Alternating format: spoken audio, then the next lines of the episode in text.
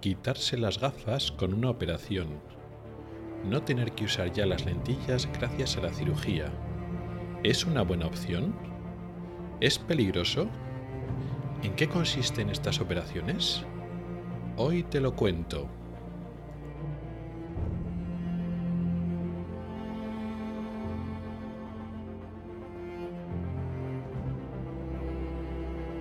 Oculares, el podcast de salud visual con el oftalmólogo Rubén Pascual.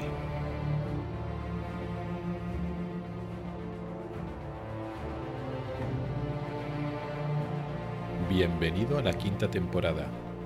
Este es el primer episodio de enero de 2021. Comenzamos.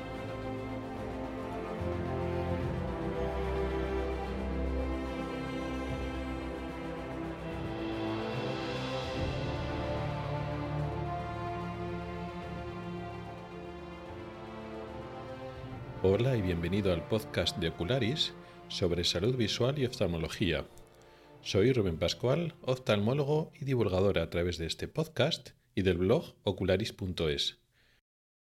Hoy comenzamos la quinta temporada de este podcast. Es el primer episodio de la quinta temporada correspondiente a enero de 2021. Feliz año nuevo y gracias a todos los que me oís por permitir que este podcast se haya prolongado cuatro años consecutivos y estemos ya en el quinto año. Muchas gracias a todos. Y hoy vamos a comenzar hablando de un tema que curiosamente no lo habíamos tocado hasta ahora. De hecho, he tenido que repasar todos los capítulos que he grabado para asegurarme que no lo habíamos mencionado, porque es un tema muy importante, que genera muchas dudas es una de las cirugías más frecuentes y más conocidas de la oftalmología, así que hoy vamos a hablar de la cirugía refractiva. Para entender qué es esto, primero tenemos que hablar de lo que queremos corregir con estas operaciones, que es el defecto refractivo, defecto de refracción, error refractivo, defecto de graduación, y es lo que se conoce normalmente como lo de llevar gafas. Hablamos de defectos como la miopía, el astigmatismo, la hipermetropía y la vista cansada o presbicia. Estos son los cuatro defectos refractivos, que también se llaman ametropías. Depende cómo definamos un problema visual, podemos considerar que los defectos refractivos es el problema visual más frecuente de todos. Realmente estaría compitiendo como cosas como el ojo seco, la catarata, incluso algunas alteraciones de la retina. Pero depende cómo lo definamos, podemos considerar que el defecto refractivo es el trastorno o la alteración más frecuente de los ojos. De hecho, para mucha gente, cuando piensa en un problema de visión, directamente se piensa que es un problema de gafas. En la cultura popular eso está tan instaurado que cuando en las consultas de oftalmología, cuando explicamos a alguien pues, que tiene un problema, que no ve bien, etc., siempre te preguntas si eso se puede solucionar con gafas incluso cuando hayamos explicado que es un problema, pues yo qué sé, de nervio óptico, de retina, algunas personas recurren otra vez a, lo mismo, de, decir, doctor, ¿y con unas gafas esto no mejoraría? Y tienes que explicar, no, no, no, esto no es un problema de gafas, porque en la mentalidad está pensado eso, pues cuando tú no ves bien, pues te pones gafas y ya está.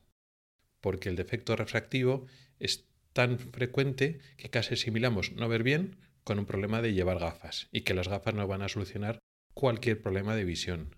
Y no es así. Las gafas y otras soluciones para estos problemas corrigen, pues eso, la miopía, la hipermetropía, el astigmatismo o la vista cansada. Ya he dedicado otros episodios a hablar de estos defectos. Pondré en las notas del programa pues el, el podcast donde hablaba de la miopía, del astigmatismo, de la vista cansada, etc. Ahora no vamos a explicarlos en detalle. Vamos a hablar de la cirugía refractiva, que es uno de los tres tratamientos que se pueden hacer. Veamos, cuando tenemos un defecto de graduación, hay cuatro manejos posibles. La primera situación sería no hacer nada. Para defectos leves y muy leves, pues esta puede ser una opción viable. De hecho, desde cierto punto de vista, podemos considerar que nadie o casi nadie tiene cero defecto refractivo. siempre tenemos unas décimas de algo. Incluso la gente que ve bien y no necesita gafas, si afinamos mucho y los aparatos de detección o las pruebas y las mediciones que hacemos para calcular el error refractivo es suficientemente precisa, nadie tiene 0,000. Siempre tenemos algunas décimas de algo. Un poquito de hipermetropía, un poquito de astigmatismo. Con lo cual, solo ponemos tratamiento si el defecto refractivo es a partir de cierto grado y produce ciertos síntomas. Con lo cual, pues mucha gente no hace falta corregirla y eso está bien. También hay otro grupo de gente que no está tratada, que no lleva ningún tipo de corrección o solución a su problema, no porque sea demasiado pequeño y no lo necesite, sino porque no lo sabe, porque no está diagnosticado, no se ha detectado y por tanto no se ha puesto solución y esa persona debería corregirse de alguna manera, pero no lo hace y sufre los síntomas, pues que no ve bien, o que se le cansa la vista, o que le duele la cabeza, etc. Segunda situación, o segunda opción, corregirlo con gafas. Esta es la solución más frecuente y es el tratamiento más seguro, es el que menos complicaciones o riesgos tiene. Todos conocimos lo que son las gafas, no tiene mayor explicación. La tercera solución es la corrección con lentes de contacto o las lentillas. Y todos o casi todos conocemos lo que son las lentillas.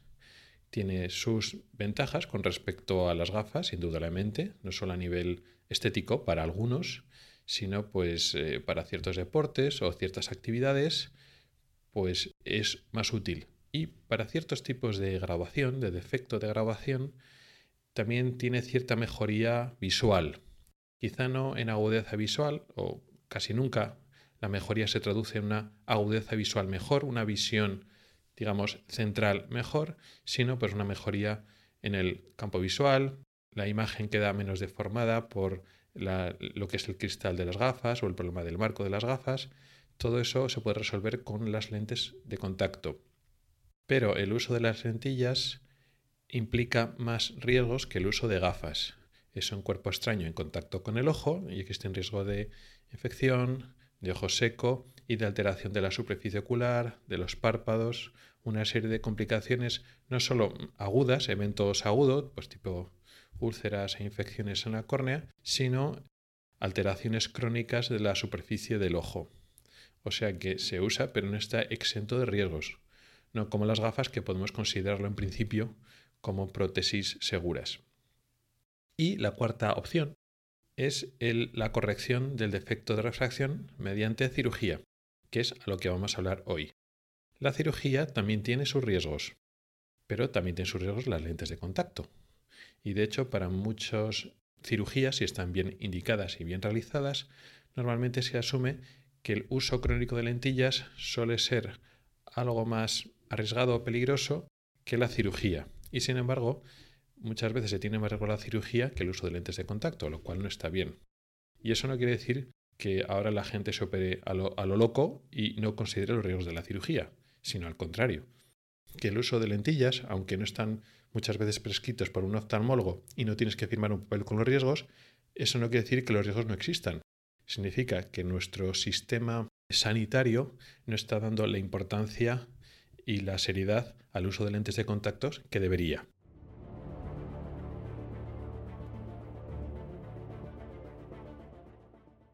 Dentro de la cirugía refractiva vamos a dividir tres bloques. El primer bloque es el de la cirugía corneal. Es el más frecuente y consiste en operar la córnea mediante láser.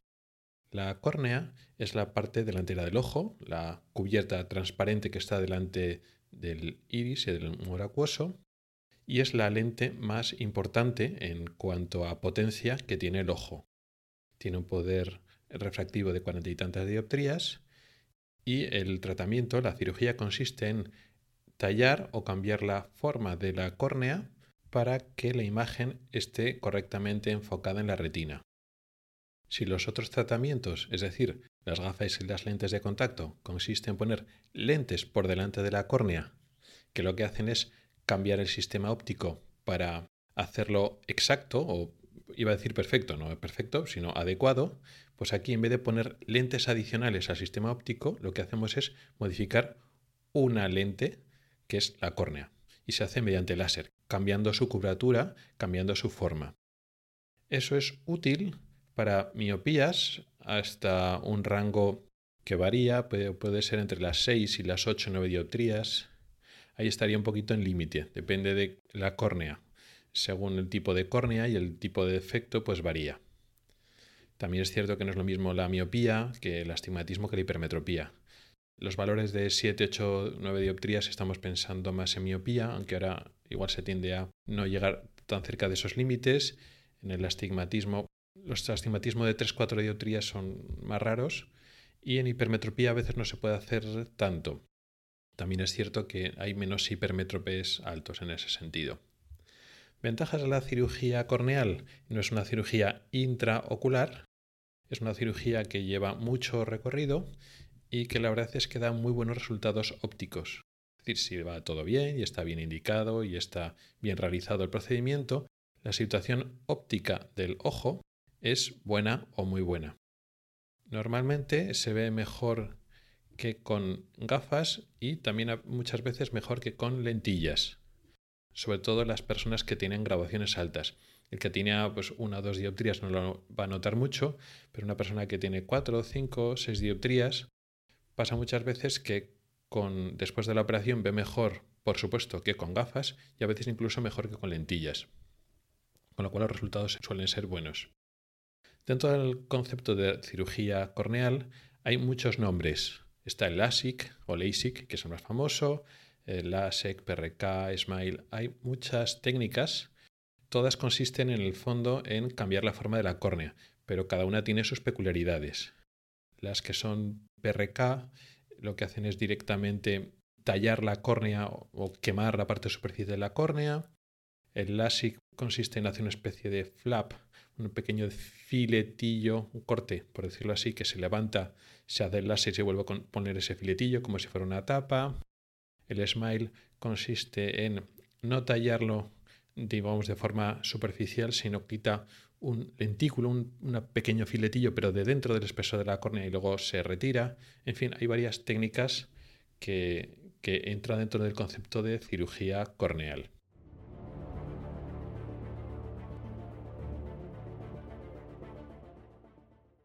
El segundo bloque es el de las lentes fáquicas.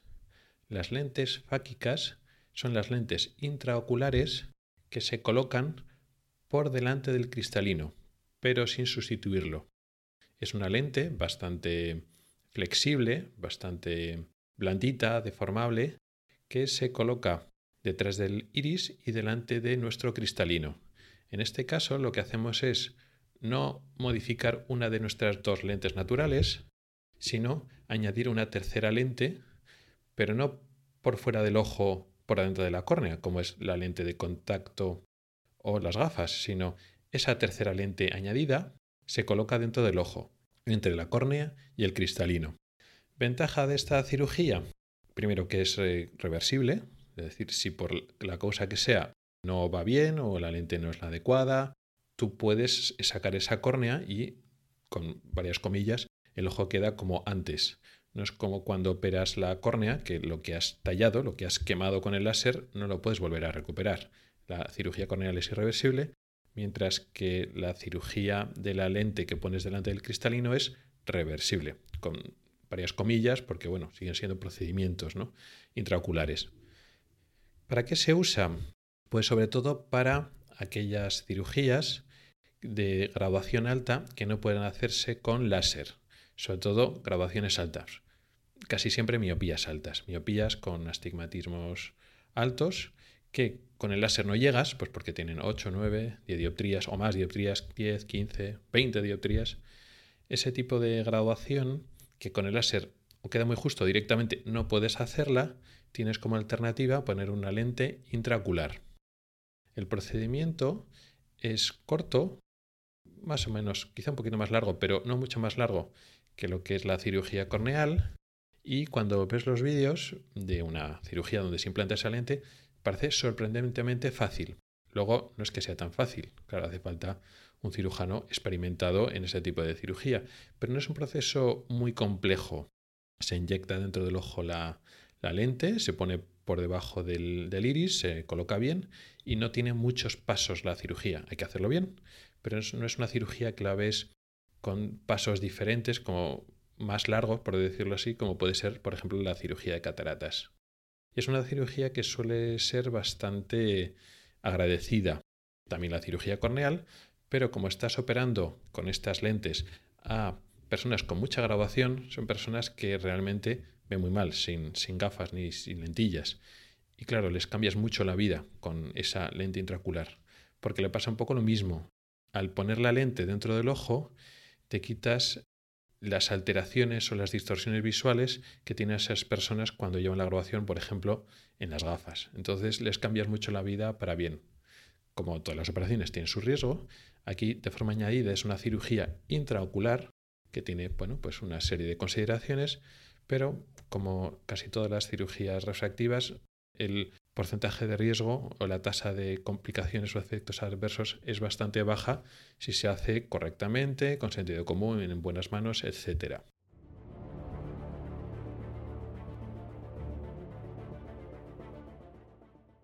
Y el tercer y último bloque de cirugías refractivas es el de la lente pseudofáquica, la lente que se pone dentro del ojo, pero sustituyendo al cristalino. Lo que hemos explicado hace un momento era la lente que se ponía delante del cristalino. Aquí el procedimiento consiste en quitar el cristalino y sustituirlo por una lente en el lugar donde estaba el cristalino. Y esta lente casi siempre tiene como particularidad que no es monofocal, no es una lente que solo enfoque una distancia, sino que casi siempre el uso refractivo de estas lentes pseudofáquicas, estas lentes que sustituyen el cristalino, cuando estamos hablando en este contexto de refractivo, de corregir los defectos de graduación, se tratan de lentes multifocales, que tienen varios puntos de enfoque. Cuando hablo de puntos de enfoque siempre son dos y algunas lentes tienen tres. Aunque el nombre de multifocales suena mejor, realmente suelen tener un enfoque de lejos, otro de cerca y algunos incluso un enfoque intermedio. ¿Qué, tiene, qué particularidad tiene estas lentes? Pues que efectivamente tienen dos puntos de enfoque. Al poner la lente intraocular hacemos, quitamos el defecto, lo que, lo que llamamos defecto esférico, es decir, la miopía y la hipermetropía, si los hubiera. Y eh, algunas de ellas también pueden corregir el defecto cilíndrico, lo que se llama el astigmatismo. Con lo cual, aquí estamos quitando pues, miopía o hipermetropía, lo que el paciente tenga, si las tuviera, astigmatismo si lo tuviera, y el aspecto este, digamos, multifocal, cuando usamos este tipo de lentes multifocales, corregimos la vista cansada, el defecto de ver de cerca, la presbicia. ¿Qué ventaja tiene esto? Pues muchas.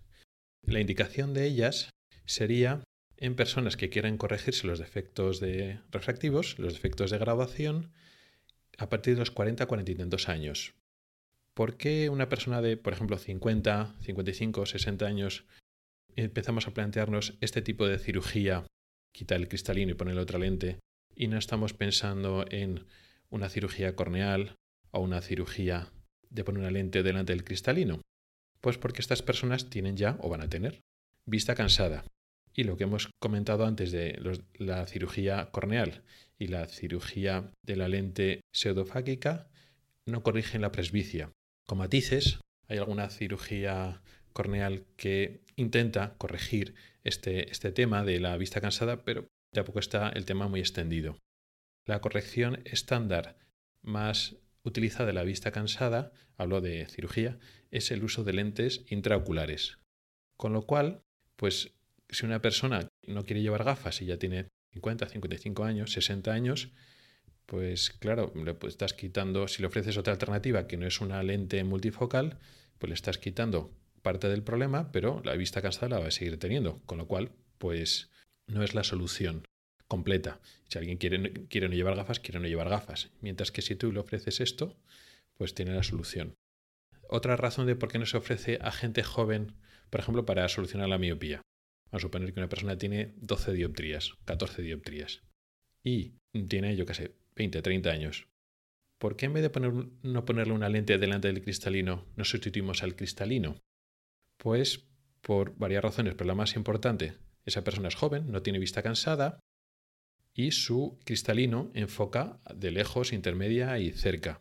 Si le quitas el cristalino y le pones una lente multifocal, pierdes la capacidad natural de ver a todas las distancias y lo sustituyes por una corrección mm, multifocal o bifocal que eh, está bien en general, pero es peor que la visión natural a todas las distancias. Es decir, a una persona que tiene todavía buena visión a todas las distancias, que no ha entrado en la edad de la vista cansada, no te lo deberías plantear. Es mejor que esa persona mantenga su capacidad de ver a todas las distancias y ya, cuando sea mayor, pues ya es otra cosa. Por eso esto se ofrece en general a las personas, pues ya a partir de cierta edad. Ya digo, pues a partir de los 50, 50 y tantos años sería un poco la opción. ¿Qué otro problema tiene esta cirugía? Que es otra cirugía intraocular, pero quitamos el cristalino. A muchos efectos es igual que una cirugía de cataratas. La cirugía de cataratas, recordemos que es cuando el cristalino se opacifica, solo llamamos cataratas, quitamos el cristalino y ponemos una lente intraocular. Esto es lo mismo, pero sin que el cristalino esté opaco. Sustituyes el cristalino para, para una lente que corrija los defectos de graduación. Pero a efectos de riesgos es muy parecido. Pues resulta, como ya explicamos en el episodio de la cirugía de cataratas, que cuando quitas el cristalino a una persona, existe unos riesgos durante la operación, pero después para el resto de la, de vida de la persona que le has operado queda un riesgo algo aumentado de desprendimiento de retina.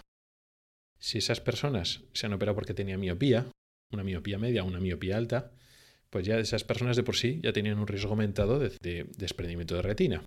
Con lo cual, si estás operando a unas personas bastante, por ejemplo, jóvenes en este procedimiento, pues claro, hay que saber y hay que decírselo a la persona que se opera antes de que se opere que aumenta ese riesgo de desprendimiento de retina. Eso es importante saberlo. O sea que siempre que quitamos el cristalino está ese problema y no podemos ignorarlo. Claro, dentro de este contexto de lente pseudofáquica, a partir de cierta edad se mezclan dos conceptos, que es la cirugía de la corrección de la catarata con la cirugía refractiva. Vamos a suponer que una persona tiene cataratas y se tiene que operar. Claro, en este contexto, aunque haya unos riesgos, ya hay una indicación de operación porque el paciente no ve. Y ya podemos plantear aprovechar que hay que operar de cristalino sí o sí, hay que poner una lente dentro del ojo sí o sí, y te puedes plantear utilizar una lente multifocal y ya que estás corrigiendo la miopía y la hipermetropía cuando vas a operarle, pues corregir la vista cansada. Entonces un planteamiento que se hace, digamos, aprovechando que de todas formas le vas a operar. Y aquí ya estamos mezclando el concepto de una cirugía de indicación estándar o normal, que es la corrección de la catarata, con una intención refractiva, que también es una buena idea. O no, porque otra característica de, estos de, esta corrección mediante multifocales es que la situación óptica no es tan buena como las otras alternativas. Cuando hablamos de cirugía corneal o lente fáquica, si va todo bien y está todo bien hecho, la situación óptica es igual o mejor que antes. Es decir, la imagen se queda bien enfocada en la retina y no hay halos, no hay imágenes borrosas, no hay distorsiones ópticas que tengan que afectar al resultado. Sin embargo, cuando utilizamos lentes multifocales o bifocales o trifocales, como las queremos llamar, estas lentes mal llamadas premium realmente no ofrecen una solución óptica tan buena, tan perfecta, como cuando la lente es monofocal. Claro, si te pones una lente monofocal, pues la situación óptica es perfecta, pero el ojo se enfoca a una distancia, sea lejos, intermedio o cerca. Y tienes que utilizar una lente adicional, pues unas gafas de cerca, pues para ver de cerca, o unas gafas de lejos para ver de lejos. Para ganar la comodidad de no necesitar gafas para ninguna distancia, tienes que renunciar a cierta pérdida óptica. Esa pérdida óptica ha ido disminuyendo, se ha ido mejorando el sistema con el paso de los años y las lentes actuales son mejores que las de hace unos años, pero todavía no ha, llegado a la situación perfecta y es posible que nunca llegue por unas limitaciones físicas. Mucha gente eso no lo nota, y bueno, pues para ella, esas personas ven bien a todas las distancias y no perciben un empeoramiento de la situación óptica del ojo con respecto a la situación previa están pues contentísimas con esta cirugía, evidentemente. Pero no a todas las personas les, ocurre lo mismo, con lo cual hay que seleccionar bien los pacientes. Esta opción no es válida para todas las personas. Hay que tenerlo bien presente.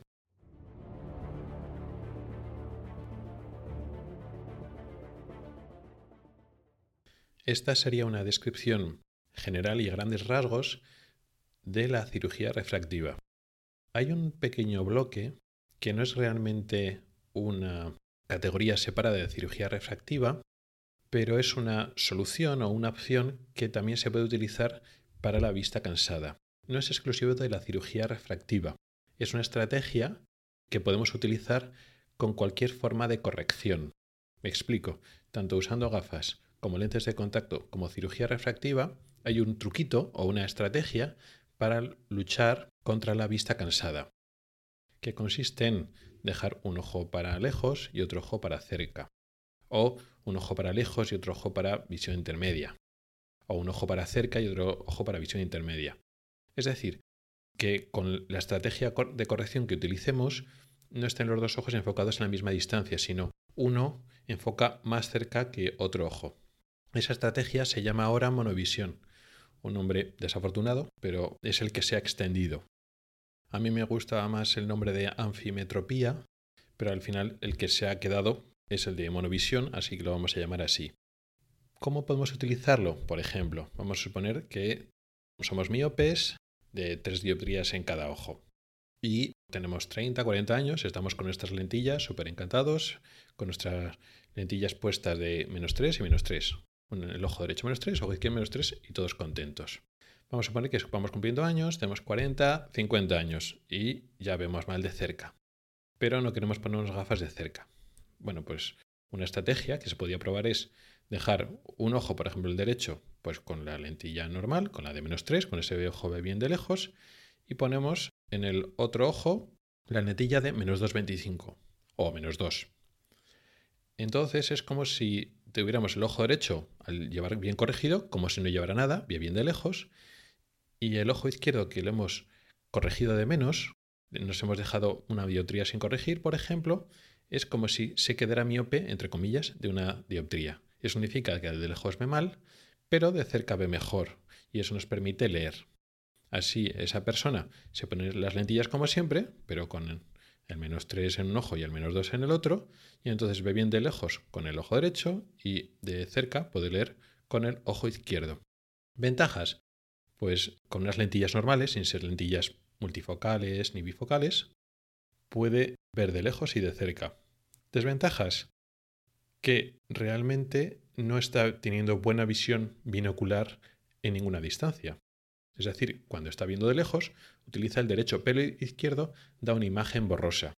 Y de cerca ocurre el contrario. Está leyendo con el izquierdo, pero con el derecho tiene la imagen borrosa. Perdemos binocularidad, perdemos colaboración de las dos imágenes. Colaboran, pero menos, porque una imagen siempre está borrosa. No tenemos imagen nítida simultánea en ningún momento. Esto que se puede hacer con lentillas, se puede hacer también con gafas, aunque es más extraño, y se puede hacer también con cirugía refractiva. Se puede, con las diferentes estrategias de operación o que queramos, pues uno un ojo se queda de lejos y otro se queda un poquito más de cerca, o de intermedia o de cerca, depende. Y pasa lo mismo que con el ejemplo de las lentillas que hemos puesto. Si la persona se adapta y está contenta con la situación, pues con un ojo ve de lejos y con otro de cerca, a costa de perder visión binocular. ¿Esta situación es la perfecta para todo el mundo? No. Y muchas veces habría que plantearse un test, una prueba, antes de hacer algo, por ejemplo, definitivo, como la cirugía. Con las lentes de contacto es más fácil, pues te compras unas lentes con, como he dicho, pues con un ojo corregido de una cosa y otro de otra. Si no te gusta, pues ya está, pues no usas esas lentillas, vuelves a la situación previa y ya está. Pero la cirugía no es tan reversible. Entonces, antes de hacer algo tan definitivo como una cirugía, lo suyo es probar con gafas o con lentillas antes. Y si te adaptas y estás bien, pues entonces ya pasas a la cirugía refractiva. Por eso, esto no es un bloque de la cirugía refractiva, porque al dejar un ojo de lejos y otro de cerca, lo vas a hacer con alguna de las estrategias anteriores, con cirugía corneal, con una lente fáquica, una lente pseudofáquica. La lente fáquica raramente, porque claro, si estamos hablando de vista cansada, pues las lentes fáquicas no se usan en mayores de 40-50 años. Pero se trata de esa estrategia, de en vez de ir en el caso de vista cansada, a la estrategia de lentes multifocales o bifocales, pues dejar un, un, ojo un poquito para lejos y otro un poquito para cerca. Y es una estrategia, bueno, que es una estrategia más, que puede ser válida para mucha gente, pero no para todo el mundo. En este contexto hay que individualizar. Lo mismo que en las lentes multifocales, hay que ver si nos va a servir para la persona en concreto, no a todo el mundo le sirve. Esto de la monovisión, lo mismo, hay que probar que igual no sirve para todo el mundo.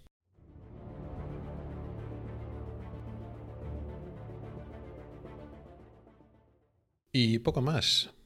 Hasta que he llegado al episodio de hoy. Ha sido un tema súper amplio. Es una faceta, una subespecialidad entera de la oftalmología. Y lo he tenido que resumir en más o menos media hora. Por supuesto, quedan muchas cosas al intentero, muchas cosas que discutir, muchas cosas que describir. Pero con esto tendríamos una visión general.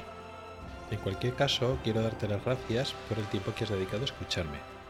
Mi correo electrónico es ocularis.ocularis.es.